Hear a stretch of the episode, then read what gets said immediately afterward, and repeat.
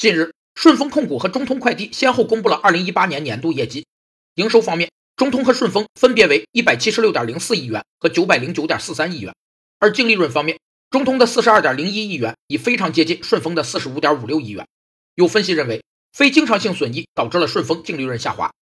非经常性损益是指公司发生的与生产经营无直接联系，以及虽与生产经营相关，但由于其性质、金额或发生频率。影响了真实公允的评价公司当期经营成果和获利能力的各项收入与支出。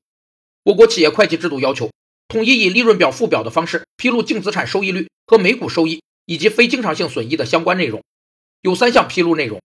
一是公司确定非经常性损益的具体标准以及非经常性损益包括的具体项目；二是非经常性损益对利润总额的影响；三是非经常性损益对公司净利润的影响。据称，受财报业绩影响，市场上。中通将取代顺丰成为行业新第一的声音此起彼伏。